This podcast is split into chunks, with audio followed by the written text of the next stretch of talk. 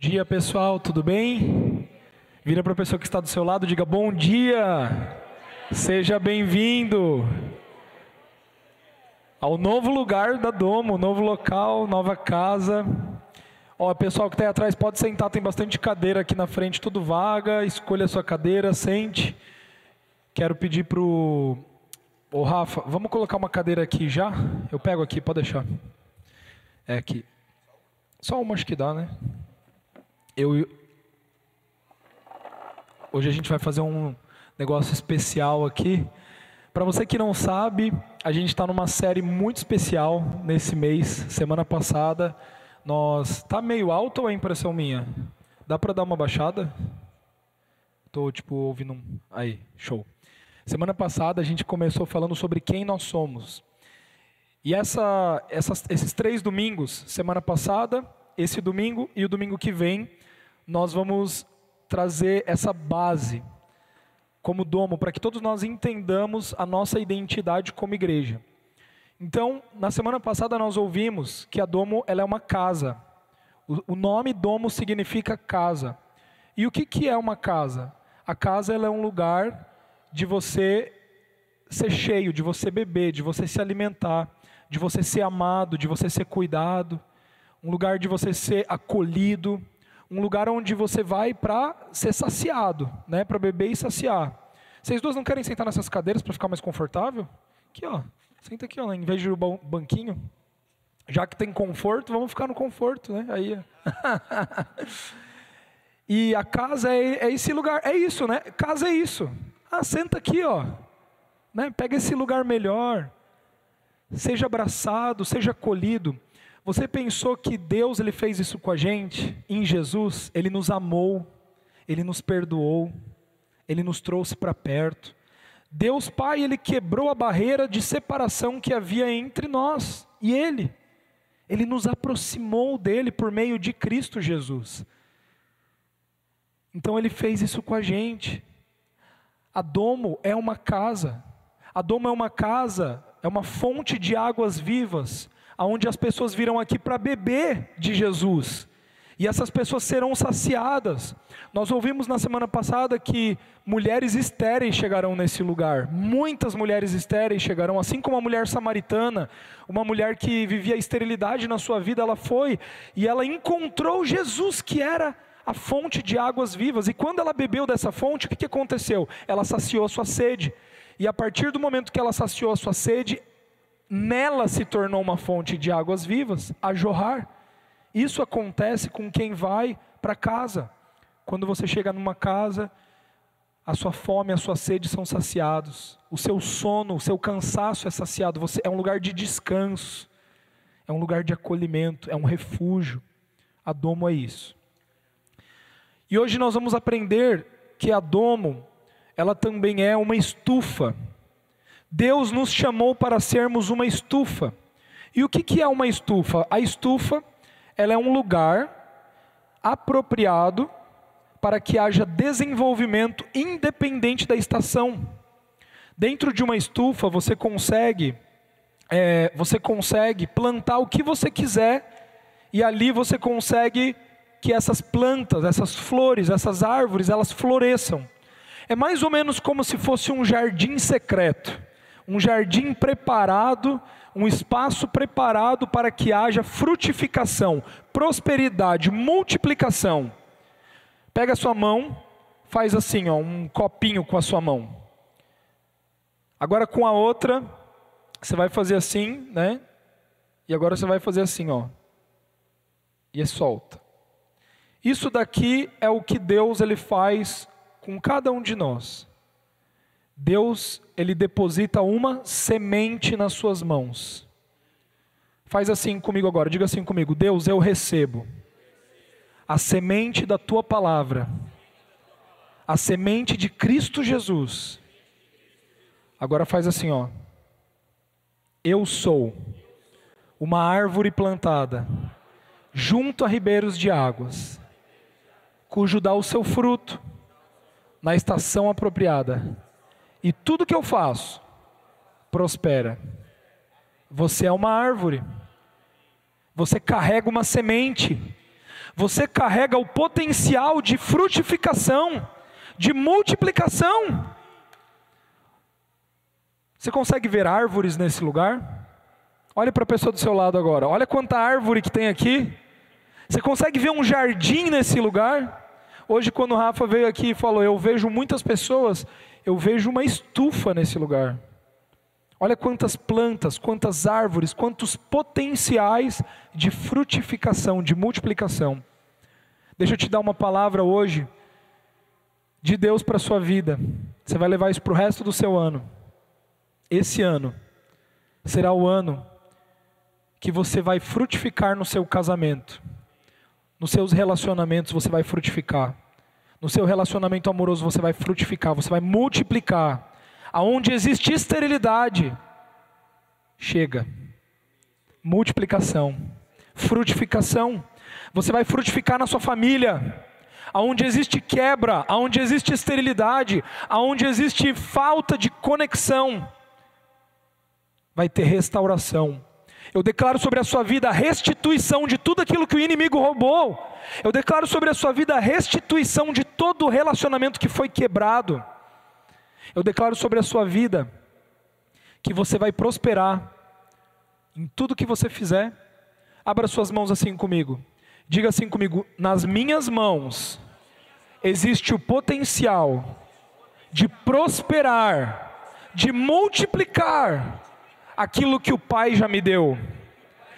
Então eu profetizo sobre você, meu irmão, minha irmã, multiplicação nos seus negócios, nas suas finanças, na administração dos seus negócios. Eu profetizo sobre você sabedoria em administrar todas as coisas na sua casa, desde os seus mantimentos, na compra do supermercado, ao colocar a sua gasolina no seu carro, na sua moto, na, no, no, no carregar o seu cartão de ônibus, em todos os passos que você der, eu profetizo multiplicação, prosperidade, eu profetizo sabedoria, eu profetizo que você não será guiado pela economia, pela emoção, pela opinião das pessoas, mas você será guiado pela semente que foi depositada em você da palavra de Deus. Em nome de Jesus. Eu declaro sobre a sua vida promoções. Eu declaro sobre a sua vida oportunidades divinas que vão chegar até você. Esse ano vai ser um ano que nós deixaremos de lado o esforço próprio nós deixaremos de cavar, sabe aquele negócio, ah, eu vou cavar para ver se acontece, e nós vamos apenas reconhecer as oportunidades que Deus nos dá. E nessas oportunidades, multiplicação, prosperidade. Amém? Isso é uma estufa. Isso é uma estufa. É um lugar de treinamento, é um lugar de desenvolvimento. Nem sempre uma estufa é um lugar confortável. Por quê? Porque num lugar de crescimento de, de vegetações, de plantas, é, existe poda, existe a visão do agricultor, existe a visão, eu nem sei como que são os nomes, me ajuda aí. Existe a visão daquele do jardineiro. Existe a visão da, dos entendedores dos adubos. Agora eu preciso cortar um ramo aqui, agora eu preciso fazer esse ajuste aqui, agora eu preciso torcer esse, esse, esse galho para que possa crescer de maneira correta. Agora eu preciso colocar água, agora eu preciso colocar mais calor, agora eu preciso colocar, né? Agora, o jardineiro, o agricultor, ele sabe o que ele está fazendo. Muitas vezes a árvore, a planta, ela não, ela quer crescer do jeito que ela quer crescer. Mas o agricultor sabe o melhor. O jardineiro fiel, ele sabe como a visão que ele tem para o seu jardim. Deixa eu te dar uma dica, meu querido. Se você guardar isso nesse ano para a sua vida, você vai multiplicar. Escreva o que eu estou falando, você vai multiplicar vale muito mais a pena você permitir o Espírito Santo te guiar do que você guiar a sua própria vida. Nós não buscamos o nosso próprio entendimento, amém? Nós não somos guiados segundo o nosso próprio entendimento, mas nós somos dirigidos pelo Espírito de Deus. Nós somos guiados pelo Espírito de Deus, amém? Então, Pai, se você quiser mexer um pouquinho aqui, se você quiser me revelar coisas que eu preciso dar uma podada, eu estou aberto, eu estou disponível. Eu não estou falando sobre opiniões de pessoas. Eu não estou falando sobre o que um coaching, ou um psicólogo, ou um médico, sabe? Não é opinião, não é o laudo de alguém. É o que o Espírito Santo te conduz a fazer. Né? Ele vai dizer: Gabriel, mude isso daqui na sua vida. Né? Mude isso. Pai, eu estou aberto. Espírito Santo, eu estou disponível. E quando a gente se der por conta, a gente vai olhar para o lado, a gente vai ver muitas árvores frondosas, frutíferas, sabe, fruto caindo do pé assim. E as pessoas virão.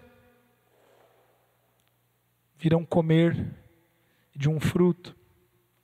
Amém? Amém. Então eu quero ler um versículo primeiro com você aqui.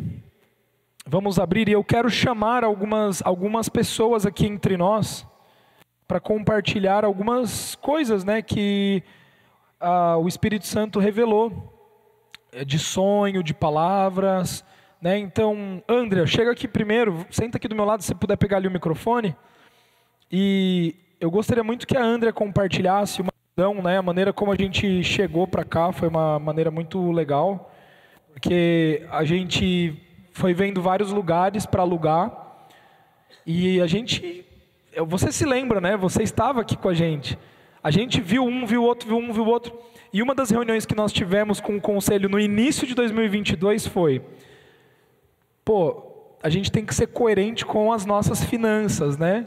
Então a gente queria muito um galpão, queríamos muito um lugar para a gente poder construir coisas, para a gente poder deixar só que porque não é a nossa realidade agora, vamos já pegar um lugar pronto, né? Piso pronto, ar condicionado, tudo bonitinho, né? Mais fácil. Só que o jardineiro não quis assim, né? Então hoje nós estamos aqui. E a maneira como nós chegamos nesse lugar foi escutando o Espírito Santo e permitindo sermos guiados pelo Espírito Santo. Eu já mencionei isso para vocês anteriormente, mas o valor desse local era um valor de 45 mil reais de aluguel mensal, que não cabe na nossa realidade né, atual da Domo. Só esse espaço que nós alugamos, ele correspondia a 20 mil reais. Nós não tínhamos eh, nem condições assim, né, dentro daquilo que nós... Mas a gente veio ver e a gente fez uma proposta, e a nossa proposta não só foi aceita, como foi feita uma contraproposta mais baixo do que a gente imaginava que seria. E hoje nós estamos aqui. Então veja como o Espírito guia. Não tem a ver com o que a gente pode fazer, não tem a ver com as nossas habilidades de negociação ou o nosso networking. Não tem a ver com isso. Ou com as nossas estratégias, mas tem a ver com você permitir o Espírito Santo te guiar. E eu queria que a André contasse uma visão que ela teve. Foi, acho que umas duas semanas não lembro, antes, né? Antes da gente fechar o espaço no galpão, o Lucas nem tinha vindo aqui, nem a André, na verdade ninguém do conselho tinha vindo do pequeno, acho que talvez só o Rafa tinha vindo, né? É, mas foi algo, ninguém sabia, porque a gente estava vendo tanto lugar, a gente falou, ah, mais um, né? Vamos lá. E daí a André, ela teve essa visão, eu gostaria que ela compartilhasse com a gente. Bom dia, pessoal. É, as mulheres né, que fazem parte lá do grupo sabem que dar um microfone para mim é um problema eu não paro nunca mais de falar. Né? Então, vamos até meio-dia. é, na verdade, só queria falar uma coisa antes, é, que o Gabi estava falando, né? mas é que a Bíblia fala que um planta, o outro é, rega, mas é o Senhor que dá o crescimento. Então, se deixe ser crescido aqui, se deixe ser acrescentado pelo Senhor, Ele vai fazer essa estufa, né? vai ter muita colheita. Né? E eu fiz agronomia, né, um tempo, então assim, gente, se a estufa for bem feita, bem preparada, o crescimento é rápido, hein? Uhum. Acho que isso aqui a gente vai ter que mudar logo, logo. Com certeza. É, eu, então vou compartilhar aqui, que eu sei que tem outras pessoas para ver também. Foi um sonho, na verdade, Gabi, né? Um, um, foi uma visão, mas foi um sonho que eu tive. Ele foi um sonho bem sério, assim. E eu sonhei que, a, que eu estava num galpão, e era muito um galpão como esse, e ele era ele era chumbo com um pouco de amarelo assim o chão ele era bem assim não tinha esse azul ele era todo bem chumbo tinha um palco né e no meu sonho assim vocês olhem para cá para poder ver então no meu sonho ali onde a gente tem a a, a loja mecânica ali é, tinha um palco ali uma estrutura e aqui é, essa salinha aqui do lado que é escura e baixa ela estava do lado de cá no meu sonho ou eu estava mal posicionada, talvez fosse assim, né? E aí, no meu sonho, eu estava parada e, tá, e a Paula estava do meu lado. E aí, a, eu olhei para o lado assim, e quando eu olhei, digamos que para aquela porta, para que vocês possam ver, né? Eu olhei para aquela porta assim, com um teto baixo, e eu vi um pé que saiu de, do teto, né? Só um pé assim que afundou. Não tinha tornozelo, não tinha canela, era só um pé que, que afundou. E era um pé de prata.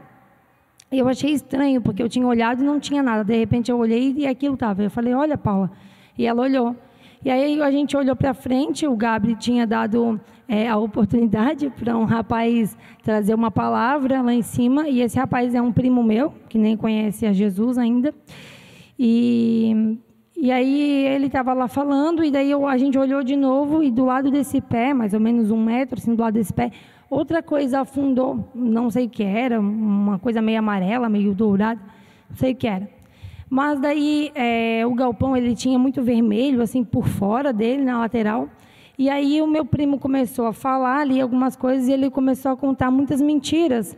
Ele começou a falar que ele tinha falado com a avó que tinha morrido, e que tinha invocado né, coisas ocultas e tudo mais, e que isso era muito tranquilo, que na graça se vive isso e tudo mais, e começou a contar mentiras, que não é a verdade, sabe, do Evangelho da Graça, e começou a falar aquilo, é, uma mistura bem louca assim, e aí eu olhei para aquilo e olhei para a Paula, e daí o, o Gabi já começou a ficar incomodado, é, esperou a pessoa ali terminar, concluir o que ela estava falando, e subiu para consertar né, a, as coisas erradas que estavam sendo ditas ali.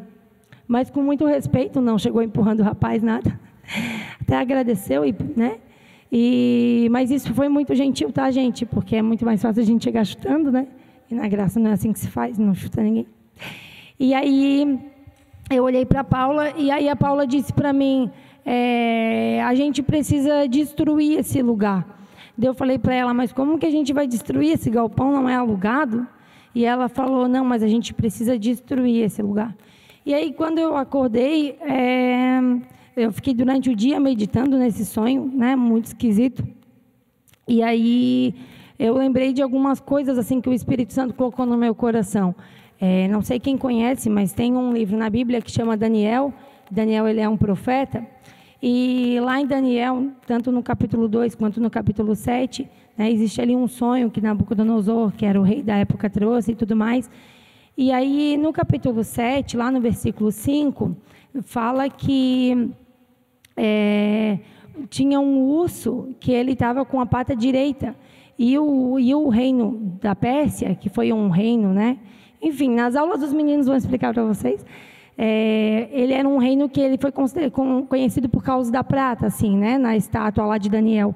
E esse, no capítulo 5 fala que, que o reino da Pérsia era representado por esse urso, ele estava com a pata direita levantada pronto para atacar.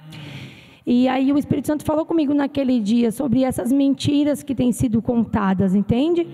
Porque o que, que acontece? O reino da Pérsia ele trouxe muito medo. Ele subjugava as pessoas, ele deixou as pessoas num tempo de escravidão, de mentira, né? E, e aquilo eu entendo que o que a Paula falou para mim não era no sentido natural, a gente tem que destruir esse lugar, é destruir esse lugar espiritual de é. mentira. Amém. Eu quero declarar isso sobre a Domo, sabe Amém. que aqui é uma igreja, uma estufa, estamos começando hoje aqui, é um lugar da verdade. Você está no melhor lugar do mundo que você poderia estar. Tá. Aqui o Evangelho da Graça é o único Evangelho que é verdadeiro é a verdade do Senhor Jesus que está sendo declarada, né? A gente está aprendendo aqui, estamos todos em crescimento. Então, toda mentira, todo o medo, ele é derrotado. Amém. Porque Jesus derrotou todo esse medo, né? E eu quero declarar isso sobre Adomo, que a gente não vai conhecer Jesus por nome, mas vai conhecer Jesus por pessoa. Amém. Jesus ele é uma pessoa, ele veio, Ele nos trouxe a vida, ele morreu e ressuscitou para que a gente pudesse viver. Antes de Jesus vir, nós estávamos mortos. Então, chega de viver num tempo de lei, num tempo como se Jesus não tivesse vindo, porque ele já veio e ele está voltando. Né? Amém. Então, é isso. Amém. Obrigado, André. Obrigado. Vamos dar uma salva de palmas para André. Pode colocar aqui. Obrigado por compartilhar essa visão, né? Eu quero ler aqui Gênesis capítulo 1, 29. Diz assim: Disse Deus: Eis que lhes dou todas as plantas que nascem em toda a terra e produzem sementes, e todas as árvores que dão frutos com sementes, elas servirão de alimento para vocês. Então Deus, desde Gênesis, ali com Adão e Eva, ele deixa claro para eles, né, uma missão que eles tinham sobre a terra, que era multiplicar, dominar sobre a terra, sobre os animais e também entregou para eles todas as árvores, todas as árvores, mas não só as árvores, essas sementes nas suas mãos. Aqui nós estamos vendo, obviamente, em Adão e Eva, uma relação natural, plantas naturais, mas nós entendemos, por toda a palavra de Deus, que existe uma linguagem que é trazida de árvores relacionando com vidas, conosco, com pessoas. E uma das coisas muito interessantes que nós precisamos saber é que a estufa, ela é um lugar de crescimento e desenvolvimento. Quando nós olhamos uns para os outros, o que, que nós enxergamos? Quando você olha para uma semente, você tem duas opções. Ou você enxerga um negocinho marrom feio, pequenininho, um cisco, uma pedrinha, um pedacinho de nada, ou você já enxerga uma árvore? No domingo passado, quando nós trouxemos toda a igreja aqui, a gente pisou nesse lugar e começou a ver. E, a, né, e, uma, e uma das coisas que veio na minha cabeça muito forte foi: muitas pessoas aqui estão vendo impossibilidades. As pessoas estão olhando para esse lugar e estão falando: Meu Deus, Gabriel deixou a cadeira de Milão lá, que a gente sentava a bunda lá no, né, no Impact Hub, deixou o ar-condicionado, deixou o carpê para a gente estar tá aqui enxergando impossibilidades. Meu Deus, é muito grande isso, como que vai pagar? É muita obra, como que vai fazer? O que, que você está enxergando? Simplesmente uma semente. Só que você não está dando nada para essa semente. Eu já estou vendo uma árvore. Então é uma questão de você mudar a sua perspectiva de visão. Assim também é com as pessoas. Todas as pessoas que estão aqui, você não olha para alguém e vê defeitos, pecados, o exterior. Nós não olhamos o exterior, nós olhamos o coração, assim como Deus vê o coração. Nós olhamos para a essência. Amém? Isso é você saber o que é uma semente. Então, João capítulo 4, do versículo 14 ao 16, diz assim: Mas quem beber da água que eu lhe der, nunca mais terá sede, pelo contrário, a água que eu lhe der se tornará nele uma fonte a jorrar, de água a jorrar, para a vida eterna. Então a mulher samaritana disse para Jesus: Senhor, me dê dessa água, para que eu não tenha mais sede, nem precise mais voltar a tirar água. E Jesus disse para ela: Vá e chame o seu marido. Vá e chame o seu marido. Aqui nós vemos uma diferença de entendimento, uma diferença de estação, uma diferença de momento na vida daquela mulher. Jesus ele é uma casa que nos ama, que nos acolhe, que nos perdoa, que diz quem nós somos na nossa essência.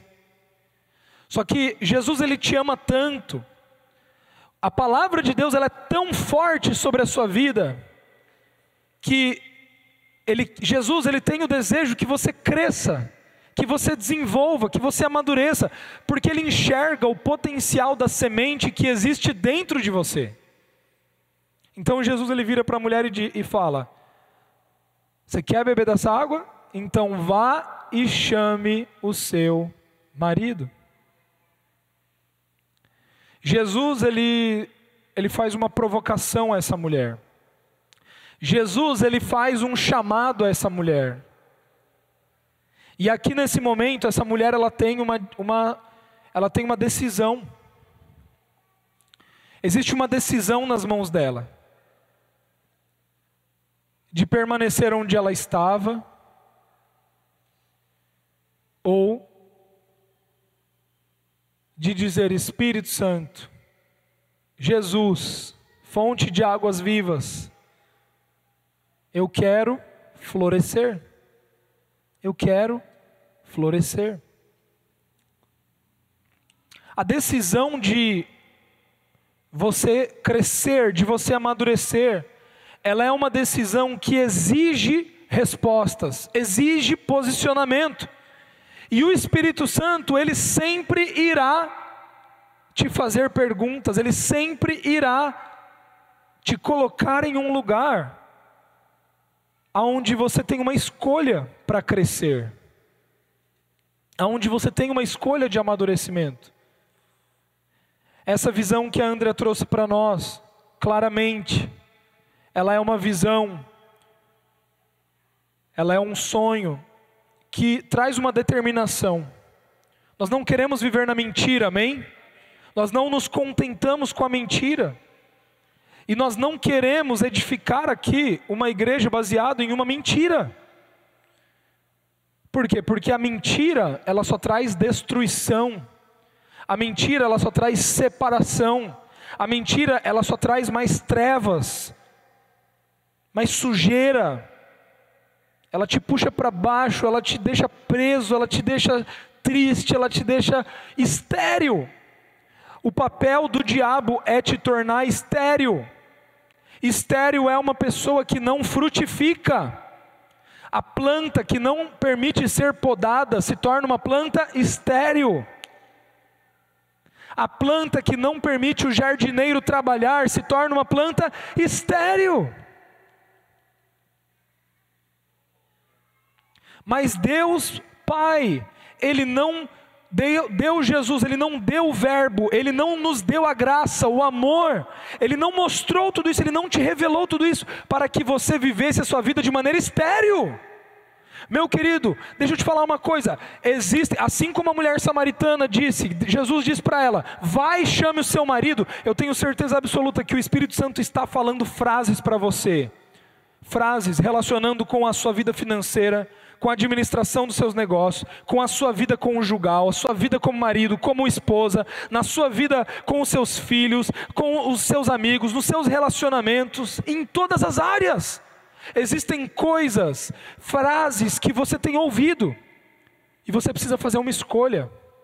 Você quer continuar em um lugar de mentira, ou você quer permitir que o Espírito Santo te traga para um lugar de verdade, de luz.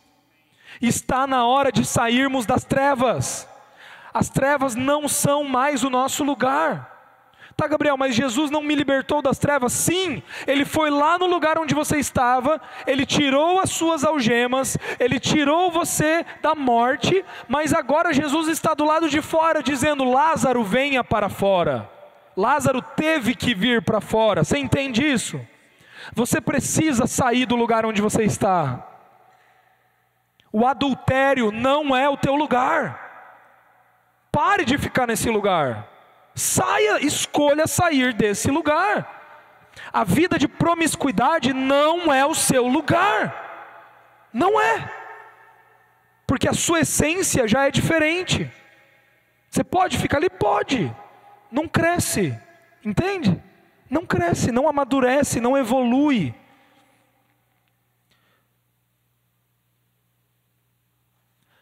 Você pode continuar amando ao dinheiro, gastando dinheiro, perdendo dinheiro com coisas que não são celestiais. Gente, olha tanto de coisa que tem para fazer aqui. Mas tem gente jogando dinheiro em outras coisas. Sabe? Ah, eu vou comprar uma calça nova de 500 reais. Ah, agora eu vou fazer, né? Já tenho uma televisão, mas agora eu quero uma melhor. Nem preciso disso, sabe coisa assim? Só que daí o que, vai começar a acontecer com você? Você se coloca no lugar da, da mulher samaritana. Você viu que tem uma água para você beber. Você descobriu que tem uma que você se tornou essa fonte de águas vivas. Só que daí o Espírito Santo vai e chama o seu marido. E você escolhe não chamar. Você escolhe não, não, não quero tocar nesse assunto. Ninguém toca nesse assunto. Esse assunto eu ainda não estou pronto para liberar. Não estou pronto para abrir mão. Tudo bem. É uma escolha. Só que você, deixa eu te falar uma coisa. Quantos aqui já aceitaram Jesus como seu único Senhor e Salvador? Levanta sua mão. Todo mundo aqui. Deixa eu te falar uma, uma, uma boa nova. Tá pronto? Para alguns vai ser boa nova, para outros vai ser chocante.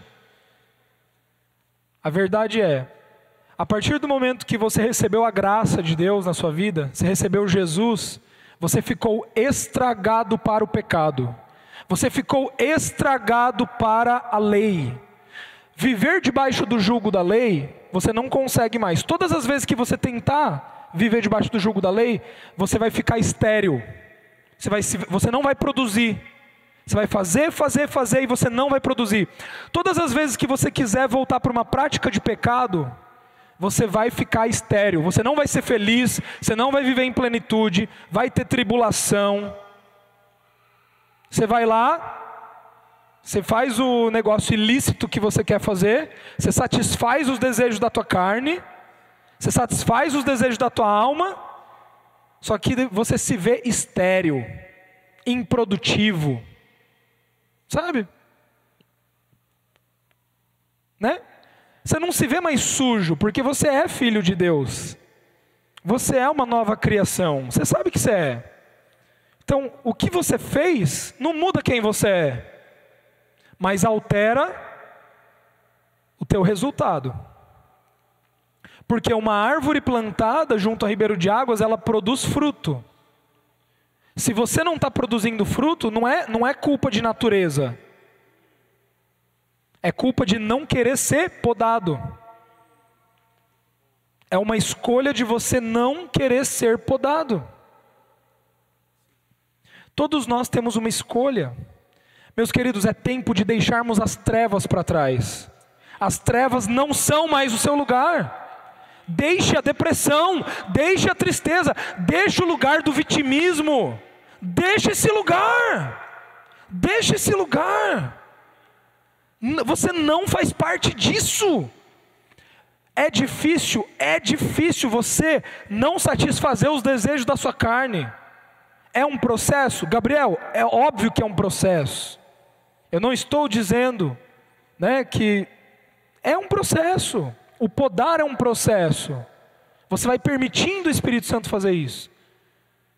Mas entenda uma coisa: as trevas, a, a escuridão, o lugar de esterilidade não pertence a você. Não pertence a você. Maridos, homens, se você escolher um lugar de esterilidade, a sua esposa se tornará estéril. Você sabia disso? Você é o cabeça da casa, homem. Você é o chefe do seu lar. Quando você vai para as trevas, querer, né, você já é uma nova natureza, você quer viver nas trevas, ou você quer viver debaixo do jugo da lei, e você está nesse local, sabe, com, sabe quem que você está afetando? Seus filhos. Está. Você está. Você está afetando a sua esposa. Ah, Gabriel, me explica isso. A palavra diz isso. Ah, mas na graça não é cada um por si? Não, não é. Marido e mulher são uma só carne. Você está afetando a sua esposa. Sua esposa não está conseguindo dormir, Está tendo pesadelo, tá tem explicação isso.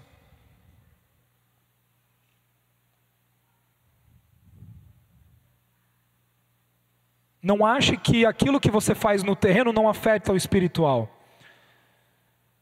Se misturar com as trevas, se misturar com a escuridão, afeta a tua casa, afeta o teu casamento. Você não faz mais parte desse lugar. Você entende isso? Não se misturar com isso não é mais para nós.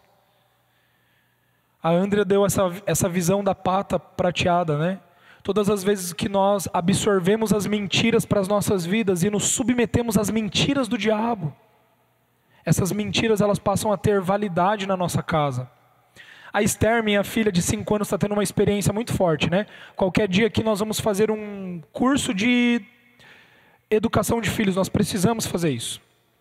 E a gente tem tido uma experiência muito forte com os nossos filhos, né? A Alice já está convertida em nome de Jesus, né? Já aceitou Jesus como seu Senhor e Salvador, já foi batizada nas águas por entendimento. Teve a experiência dela pessoal com Jesus, mas cada, cada pessoa, cada ser humano tem uma experiência. E a Esther teve uma experiência. E alguns dias atrás ela começou a ter muito medo. Mas era um medo diferente, não é um medo normal, sabe? Não é um medo assim, viu um desenho e tal, uma coisa assim. Ela começou a ter um, né, um pavor. E a primeira vez que ela falou isso, eu fiquei pensando, meu, o que, que eu vou falar para ela, né? E daí eu falei, nossa, é uma oportunidade para ela conhecer Jesus, né? E daí eu falei, ela falou, pai, eu tô com medo. Eu falei, tá mesmo? Você não tem Jesus? Você é ímpia? Falei, não é a verdade? Você não tem Jesus? Esse pavor que você está sentindo, Esther, é o diabo. Os pesadelos que você está tendo é o diabo mesmo. Ele está te oprimindo. Eu ensinei ela isso. Comecei a ensinar sobre Jesus. Ela fez ali a oração recebendo Jesus, né? E daí começou uma evolução. E daí ela, e daí olha só, ela começou a chegar para gente normal. Ela nem chorava mais. Sabe quando criança vem chorando de medo? Do nada, ela chegava e falava assim: Papai, o mal está me falando agora. Olha só, olha só. O mal está me falando agora que você é um mentiroso e que tudo que você fala não é verdade. E às vezes ela chegava né, para Paulo e falava: Ô mamãe, o mal está me falando agora que Jesus não é a verdade. Que, que isso que vocês estão me ensinando de Jesus, mas eu sei que isso é um mal. Daí esses dias ela veio, falou, e daí ela começou a ter essas experiências, né? Papai, o mal disse para mim que eu não sou bonita. O mal disse para mim que eu não sei nadar, mas eu já sei nadar. Ela começou a ter essas experiências, entendeu? E daí a gente foi ensinando, foi, né, Jesus, Jesus, foi ensinando Jesus. E daí olha que interessante, no não lembro quando que foi isso, foi, acho que faz, foi semana passada. Eu estava com ela na cama, fiz ela dormir, e daí ela falou assim: Papai, o mal está me mostrando agora um palhaço. Só que esse palhaço ele é muito do mal. Eu falei: Ah, é, filha, vamos orar para que ele saia? Ele falou: Sim, papai, mas antes eu quero te falar uma coisa. Às vezes de noite, quando eu acordo, esse palhaço ele me segue e ele vai atrás de mim. Só que quando eu entro no seu quarto, ele para na porta, ele não entra no seu quarto. Daí eu falei assim: Então, filha, você entende que você tem autoridade e poder para mandar esse palhaço embora? Mandar o mal embora? Isso é o diabo, né? E a gente começou a explicar. Então hoje, quando a gente vai fazer ela dormir, o que, que ela começa a fazer? Ela já começa a orar. Do nada ela fala, papai, vamos ler a Bíblia porque eu tô, estou sentindo medo. E eu sei que é o mal que está tentando me mostrar. E daí, né, eu, ela começa a orar. Então ela entra no quarto dela, ela já começa: Mal, vai embora agora. Você não tem poder de estar aqui. Esse palhaço que você está me mostrando agora, tira isso da minha cabeça. Tira agora. Diabo, vai embora. Você não tem autoridade aqui. E ela mesma começou a exercer essa autoridade. E ela começou a dormir tranquila. Uma das coisas muito interessantes que aconteceram também foi no recesso de Natal e Ano Novo, quando nós fomos para a casa do meu sogro e da minha sogra. Olha só que interessante. Quando a gente é, foi bem no auge, né, no pico de quando ela, a gente estava nesse processo de ensinar isso para ela. Quando a gente foi para a Grolândia, é, ela não teve mais medo. Daí um dia ela virou para mim e falou assim: Papai, aqui eu não estou sentindo medo. Daí eu falei: Claro, filha, que não. Por que, que você acha que aqui você não está tendo e lá em Floripa você está tendo? Existe uma obra de Deus que está sendo feita lá. E o papai e a mamãe que estão à frente dessa obra. Por que, que você acha que o mal está tentando colocar coisa na sua mente? Né? E a gente vai ensinando assim, tá, tá entendendo? É, é, é simples. Só que daí a gente conversa aqui na Domo, eu vejo pais aqui, ai meu filho tá Vou levar num psicólogo. Meu, que pena. Putz, que pena. Meu filho está tá tendo isso, está tendo aquilo, vou. Putz, que pena, né? Ah, vou levar no Beto Carreiro. Vou comprar não sei o que lá para ver se resolve. Que pena, né? Porque ele continua nas trevas. E você, como pai e mãe, tem que tirar teu filho das trevas. Você tem que entender que tudo que você faz aqui na terra afeta a tua família. Não afeta só você. Entende? Então, isso é assim. O Espírito Santo, ele nos dá poder e autoridade contra as trevas. Gente, e essa igreja, nós, nós estamos aqui, você entende que isso daqui é um território físico, mas não é só físico, isso é espiritual. Nós estamos assumindo um lugar espiritual e as trevas vão ter que sair. As pessoas terão a esterilidade quebrada na vida delas. Frutificação, multiplicação. Chega desse lugar de trevas. Amém? Chega desse lugar de escuridão. Chega desse lugar de prisão. Amém? Olha esse texto, que interessante. Eu quero chamar aqui a Ula. Ula, você pode vir aqui fazendo favor? para sentar aqui do meu lado. A Ula vai contar algumas coisas, mas olha esse versículo antes da Ula compartilhar. João capítulo 15, versículo 5 diz assim: Eu sou a videira, vocês são os ramos. Se alguém permanece em mim e eu nele, esse dá muito fruto, pois sem mim vocês não podem fazer coisa alguma. Diga assim comigo: sem Jesus eu não posso fazer nada. Presta atenção no que você está dizendo e diga de novo: sem Jesus, eu não posso fazer nada. Então por que, que você está tentando fazer sem Jesus? Ai, tá difícil, tá difícil aqui. Deixa eu ver, deixa eu empreender nisso para ver se dá certo. Ah, eu estou passando necessidade, né? Deixa eu ver, deixa eu procurar um emprego, deixa eu fazer isso, deixa eu fazer aquilo para ver se resolve. Se Jesus diz que sem Ele nós nada podemos fazer, por que, que a gente tenta fazer alguma coisa sem Ele? Nem, nem tente, né? Nem tente. 2 Coríntios 9, 6. Lembre-se: aquele que semeia pouco também colherá pouco, e aquele que semeia com fartura também colherá fartamente. Você só pode semear com fartura se você tiver sementes. E você só pode ter sementes se você for uma árvore frutífera. Lembra da parábola dos talentos? Deus ele dá talentos de acordo com o potencial de multiplicação desses talentos. É uma escolha, né? É uma escolha. Então, o que, que vai começar a acontecer aqui na Domo? Você sabe que nós somos uma igreja meio diferente, né? Por que, que nós somos uma igreja diferente? Porque nós entendemos que a igreja ela não é num prédio. A igreja somos nós, todos nós. E por a igreja sermos nós, todos nós juntos, todos nós carregamos a mesma semente, o mesmo potencial de poder e autoridade. Então, um pastor, um bispo, seja lá como você quiser chamar, um padre, né? seja lá o que for, não tem mais poder, não tem mais autoridade. Não, nós, não, nós não, não temos que levar até, sabe, a pessoa ali para orar, não é assim que funciona. Nós somos árvores frutíferas.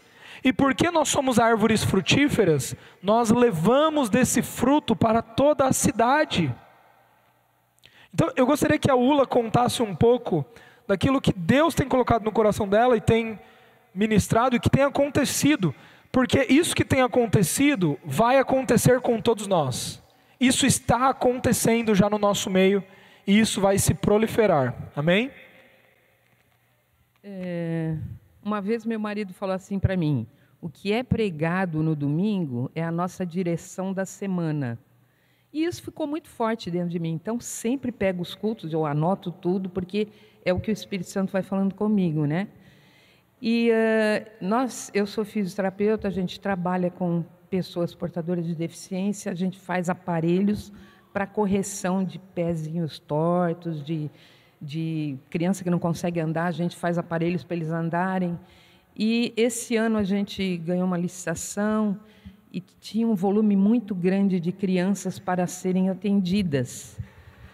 É, 600 durante um ano, mas em dois meses eles chamaram, no primeiro mês 250 e no segundo mês mais 200. E é, a gente teria um prazo de 45 dias para entregar, impossível. Na verdade, a licitação é para um ano, né? E nós começamos a atrasar os equipamentos porque não tínhamos. É, funcionários começaram a sair da empresa é, e uma série de problemas para e atrapalhou muito, atrasou muito. Nós começamos a ser pressionados pelo Estado, é, notificados. Então, para mim, foi um ano que eu fiquei muito preocupada, nervosa, achando que ia, ia ter problema sério na empresa. Começou arrebentar feridas no corpo, nos braços, nas pernas. Eu não dormia até que um dia meu filho chegou para mim e falou: Mãe, a gente não vai conseguir entregar até o final do ano. Então vai para casa e dorme.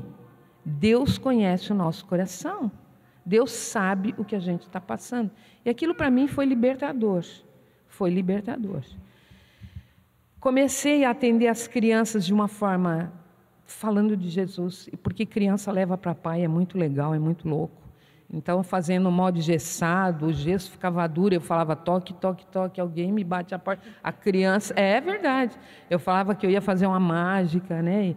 E a, a, o gesso que é molinho vai ficar bem duro. E eles ficavam, né? E eles começaram a falar para os pais: eu quero ir lá para ver a vovó. Dizer, eu sou vovó de todo mundo agora. E, uh, e é engraçado, porque assim, tinha uma criança que chegou lá e a criança era cega. E eu falei para a mãe, conversando e rindo e brincando, primeiro ela falou, ah, ela não enxerga. Ah, tá. É, eu falei, você deixa eu orar por ela? Ele falou, pode, pode orar. E eu orei para que ela fosse curada. Eu falei, mãe, tenha fé que isso vai mudar. Passou um mês, ela voltou para provar a talinha, uns dois meses, acho. A mãe chegou para mim e falou assim: você não sabe, ela está começando a reagir à luminosidade. Porque antigamente ela não fazia isso. Se eu acendo a luz, ele olha. Então eu, come... eu botei um, um, Como é que chama? Um abajur do lado da cama. Quando eu ligo o abajur, ele vira para o lado da, do abajur. E eu percebi que cores fortes ele começa. E eu até tinha falado alguma coisa sobre isso também. E eu fiquei impressionada. Agora, duas semanas atrás, aconteceu uma coisa, porque assim, é, com essa história do Walter falar que dirige as nossas vidas, eu até levantei algumas coisas. Durante esse processo que eu estava mal, eu estava difícil para mim, eu tinha pavor até de ir lá na reabilitação. Eles pegavam o aparelhinho que eu tinha feito antes, não, não põe na criança ainda, porque a gente tem que botar e eles avaliam. Deixa eu olhar. Ai, que mal feito. Ai, vai lá passar um negocinho para deixar mais lisinho antes de pôr na criança para não machucar, sabe? Então, de uma forma humilhando, me humilhando mesmo. Então, era muito ruim ir para lá por causa das formas com que. E daí tem um profissional que quer uma, uma tala mais alta, o outro que é mais baixa. Daí a gente deixava uma coisa no meio termo para poder arrumar lá de acordo com a vontade de cada profissional, porque tinha pelo menos uns 10 profissionais diferentes que iam avaliar. E aí começaram a reclamar até do tempo que a gente levava para consertar, mas era difícil, era difícil, tudo muito difícil. E eu comecei a, a verificar, assim, durante o ano, principalmente de outubro para cá, que é, ah, esqueci de falar, no mês de outubro, Foi um mês que o Estado pegou e mandou uma, um termo aditivo, que é um contrato com mais 150 crianças para atender. Eu já estava atrasada. Eu não queria esse termo aditivo, falei com o advogado para ver se eu podia não aceitar, mas no contrato que a gente assinou, é, esse termo aditivo era unilateral. Se o Estado precisa, tu tem que fazer. Então, se eu já estou atrasado, aí mesmo é que só ia ficar muito pior a situação, né? Mas, enfim, tivemos que fazer. E eh, eu comecei a levantar as coisas, né? Depois daquilo que, ah, vai dormir e tal, mostrando que nos finais de semana o quê? Olhos abertos, enxergue através da situação, né? A paz do mundo é temporal. Nós ouvimos sobre isso. A paz de Jesus é no meio da tribulação. E eu comecei a falar lá dentro, na frente dos profissionais. Oi, Ula, tudo bem? Como é que você está? Estou bem. Jesus tem me dado paz no meio da tribulação. Eles ficavam me olhando assim, entendeu? Eu estou aprendendo a viver, né? Ah, uma época que foi pregado sobre alegria. Eu falei, como é que eu posso ter alegria desse jeito? Mas é uma alegria além da situação, porque não está condicionada à circunstância que você está vivendo. Tudo isso eu fui aprendendo, né? E reconhecer Jesus em toda situação. E, e foi tão engraçado que eu estava atendendo uma criança que a gente ia botar a talinha nele, experimentando. Ele ficou, ele é autista. Ele estava no corredor sentado numa cadeirinha de roda e com o celular na mão assim, né? E eu passei por ele, ele, ele nunca dá atenção para ninguém, ele não se socializa. Mas quando eu passei pelo corredor, é, por causa de uma outra criança que a gente estava atendendo, eu falei, oi, tudo bem, não sei o quê. Ele parou e deu um sorriso, e aí a mãe até se surpreendeu. Ela, ela foi mordida ali na, na espera, na salinha de espera, quatro vezes pelo próprio filho, nos braços, mordida. Quando ela entrou na sala para que eu atendesse, que a gente atendesse, eu e um técnico, né? Eu botei a talinha na criança e falei, não, tem que abaixar um pouquinho. O técnico foi para lá para abaixar um pouquinho. Ela tirou ele da cadeira de rodas e botou numa maca. E, ela, e ele ficou sentado e ficou direitinho, só ficava se balançando e tal. E, uh, de repente, esse menino... Eu não fiz nada, gente. Eu não orei pela criança, é verdade. Eu não fiz absolutamente nada. Mas uma das coisas que a gente só botei a mão nele e tal, né? Mas uma das coisas que a gente tem feito é sempre orar antes de ir, até com o funcionário. E eles estão se surpreendendo, né? Ele falou: não, vai ser benção. Tem um funcionário que cada vez que passa um, ele fecha a mão e dá soquinho em mim. Pô, esse passou, né? Mais um. Aí, é...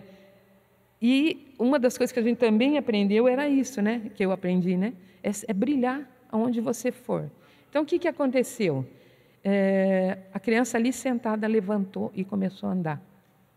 E a mãe falou: O que, que é isso? O que, que é isso? Ele está andando. A fisioterapeuta dele vai ficar louca de saber que ele começou a andar. Ele é um menino grande. Aí, só que depois ele perdeu o equilíbrio, ok? A primeira vez que ele anda, ficamos todo mundo assim, né? Eu falei assim: é Jesus. Aí ela falou assim: puxa, fisioterapeuta tinha que ver. Eu falei: senta ele ali que ele vai vai andar de novo e eu vou filmar, você vai mostrar para fisioterapeuta. Bem cara de pau, assim, né? o guri sentou de novo e eu fiz três filmagens dele andando. Depois, se vocês quiserem olhar no meu celular, vocês podem olhar, da criança andando. Então, e Deus começou a falar isso comigo. Né? Eu, eu queria até estender essa palavra das mulheres estéreis que virão, muitas crianças virão. Amém. E crianças vão ser crianças que vão brilhar Jesus. Amém, amém. Brilhar Jesus. E porque as crianças elas recebem muito bem, vocês têm que ver como é legal, porque eles lembram por aquilo que foi marcado. E criança é muito simples. Ele falou: ora por mim, pronto, eu estou curado. O Joaquim, uma vez, o Walter orou por ele. Ele estava com uma, uma, perna, porque ele tinha tomado uma vacina e não conseguia andar. Ele, você crê que você pode? Creio. O Walter orou com ele e saiu andando. Então, criança é muito assim, você creio e vou, né? Então, eu creio que a Domo também será um, um, uma estufa de crianças, Amém. que serão o futuro do Brasil, Amém. né? Então, e foi muito legal. E assim, quero estimular vocês, ver Jesus, é, cada situação de problema na sua vida é uma oportunidade.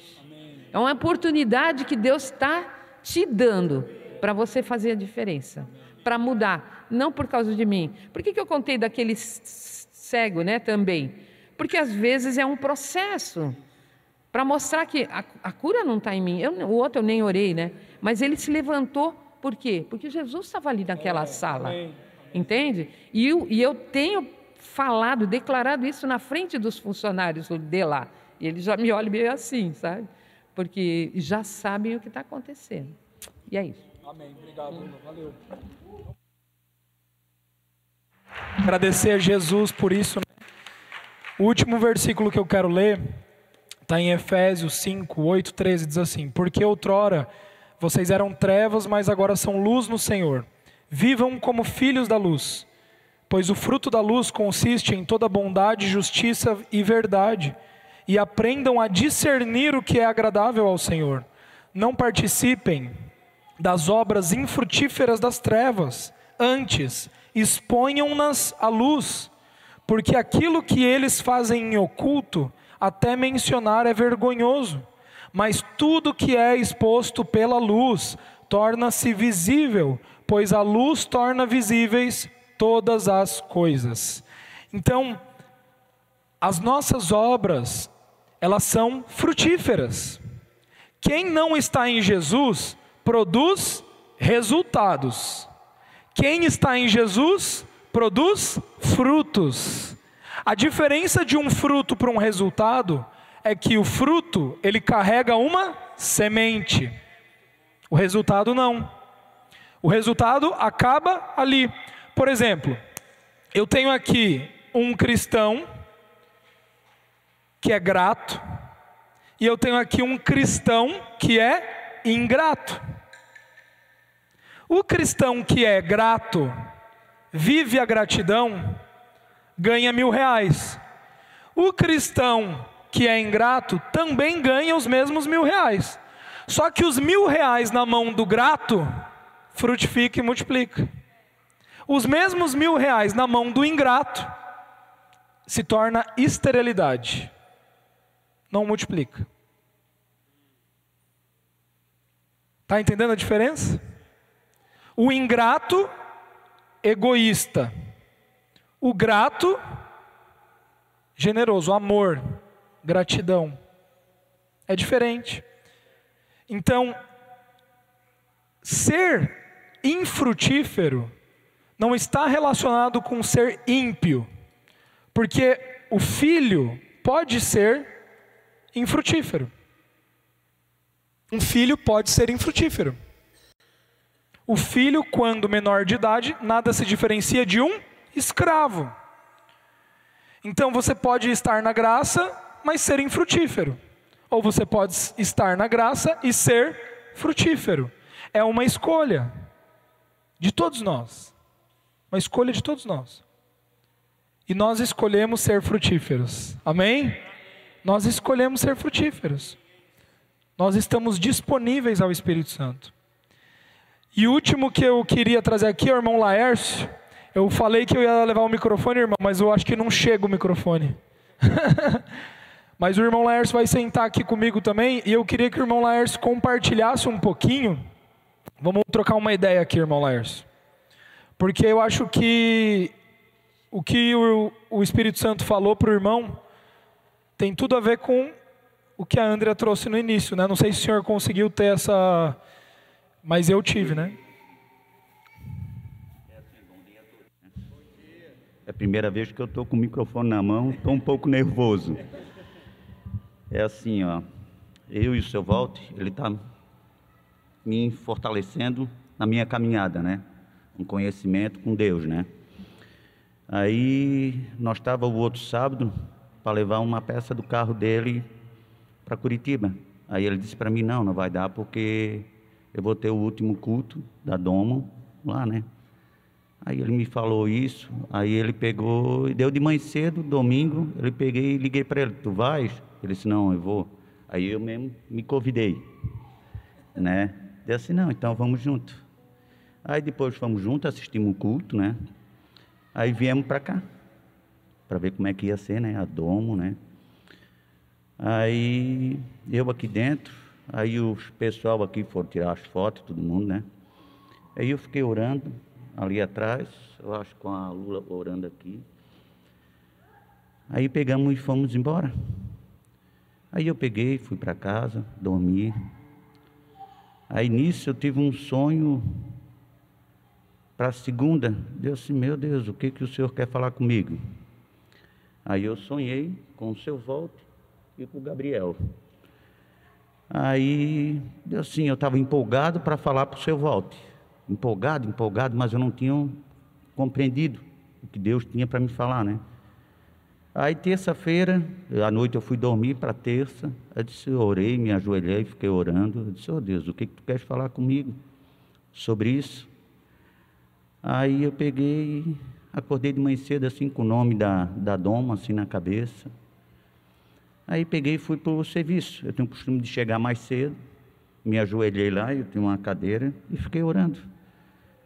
Aí daqui a pouco Deus vem assim, me mostra uma, uma visão assim, eu orando, de uma mão aqui, nesse quadrado gigante, gigante, de luz, pessoal aqui dentro, louvando, orando, e bastante louvor forte aqui dentro. Eu assim, pô, então é isso que Deus quer me mostrar. Aí agora eu aqui orando, conversando com Deus, que eu vi que o seu voto foi uma ponte para falar com Gabriel. Ele me revelou isso aqui agora. Porque assim, por quê? Eu não tenho muita intimidade com o Gabriel, só com o seu voto, né? Eu assim, meu Deus. Aí agora aqui dentro eu orando, ele disse, ó, oh, o seu voto foi uma ponte para falar para o Gabriel, né? Então eu creio que a Domo vai dar certo. A Domo vai crescer. Tá? Então, eu tenho firmeza nisso. Eu creio. E eu acho que vocês todos têm que crer. Isso vai ser muito abençoado, tá? E eu vejo aqui dentro muito pessoal louvando, e uma banda assim, bastante louvor, assim, eu vi aqui cantando e muita gente dançando assim, pulando. Então, para mim foi uma, uma felicidade. E isso que eu não tenho muito contato com vocês, né? Eu também vou para outra igreja, né? Onde seu Walter me levou, porque eu tive numa situação bem ruim, que eu quis me tirar a vida, né? Aí onde o seu Walter me levou, parece que quando eu fui para a igreja, eu lá na frente, o profeta pegou assim, tirou uma coisa de mim, assim, de dentro de mim, assim, me levantou e me tirou fora. Dali para frente eu fui evoluindo. Como Deus também tirou, tirou a minha família, mas creio que Ele vai construir de volta. Eu acho que eu estou caminhando no deserto, eu estou aprendendo no deserto.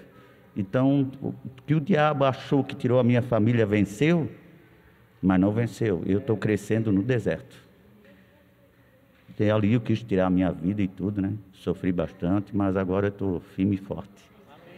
Mas vocês podem crer que a Domo vai crescer pela minha visão, meu Deus, isso aqui vai crescer. Obrigado, viu?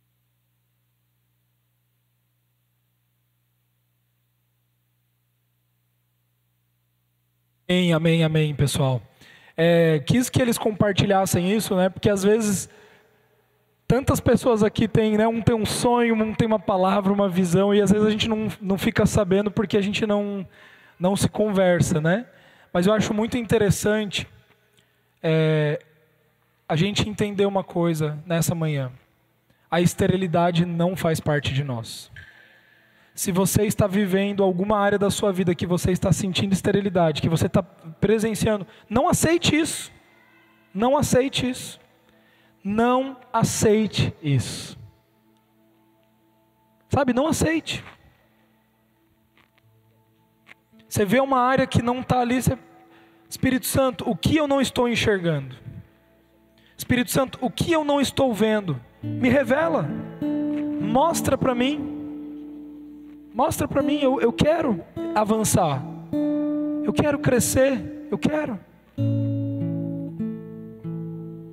Essa atitude é o que nos faz florescer, sabe?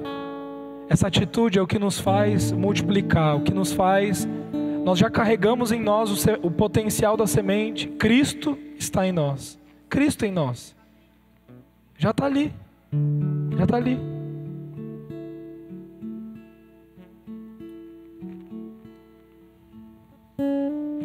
Se você puder abrir as suas mãos onde você está, eu gostaria de orar por você. Eu creio que essa é uma manhã muito especial, muito profética. Muito profética.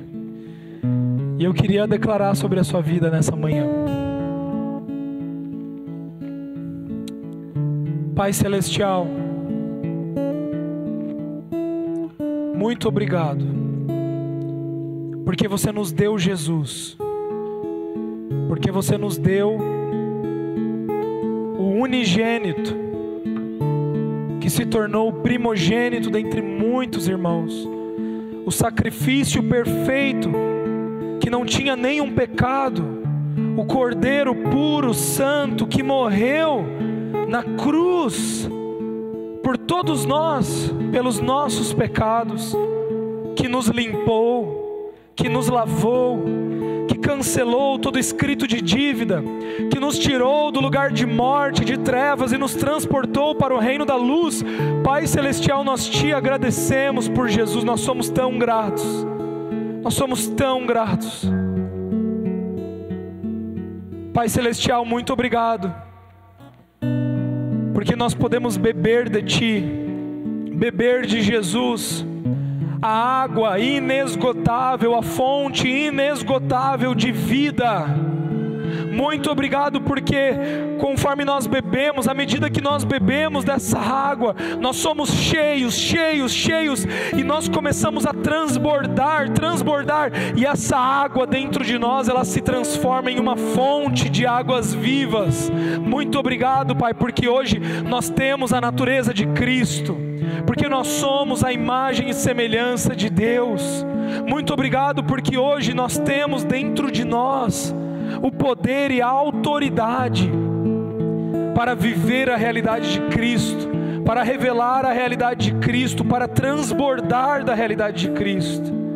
Por isso, agora, Pai, eu oro sobre os meus irmãos, eu oro sobre as minhas irmãs, que todo espírito de esterilidade seja quebrado nessa hora, que todo espírito agora de dúvida, de incredulidade, seja quebrado. Espírito Santo, nós damos espaço, nós damos espaço. Vem agora, Espírito Santo de Deus, move aqui nos corações, nós te damos liberdade.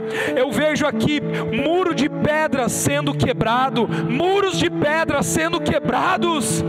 Deus amolece o nosso coração, Espírito Santo amolece o nosso coração. Nós queremos, nós estamos dispostos, nós estamos abertos. Pai, nós não nos importamos mais com o padrão desse mundo, nós não queremos mais aquilo que satisfaz o nosso corpo natural, nós não queremos mais aquilo que satisfaz a carnalidade dos nossos desejos, nós não queremos mais até mesmo os desejos da nossa alma, nós queremos desfrutar da, do céu, nós queremos desfrutar da tua mente, nós queremos desfrutar de quem tu és da tua herança, da realidade do céu, do teu reino.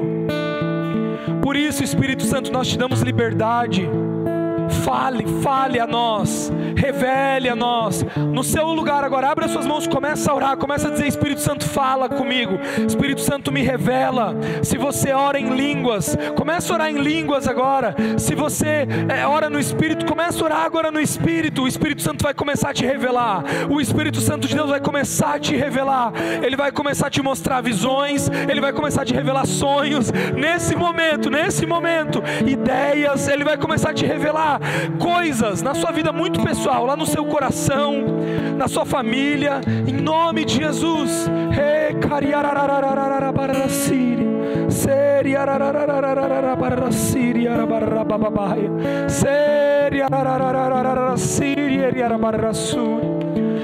Uma água cristalina está limpando. Eu vejo uma água cristalina limpando, limpando, limpando todo resquício de dúvida, todo resquício de, de, de um pensamento é, baseado no, no jugo da lei agora está sendo limpado da sua mente.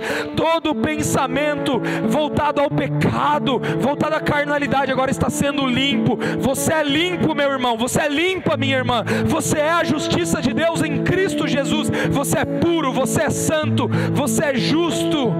Eu declaro sobre a sua vida a justiça de Deus. Eu declaro sobre a sua vida a pureza. Você é perdoado. Deus está dizendo nessa manhã, filhos amados que agradam ao Pai. Assim como Jesus, uma voz do céu veio para Jesus, filhos amados do Pai, meus filhos amados que me agradam, meus filhos amados que me agradam. Você agrada ao Pai, você agrada ao Pai. Obrigado, Pai Celestial. Obrigado, Pai Celestial. Obrigado, Pai Celestial.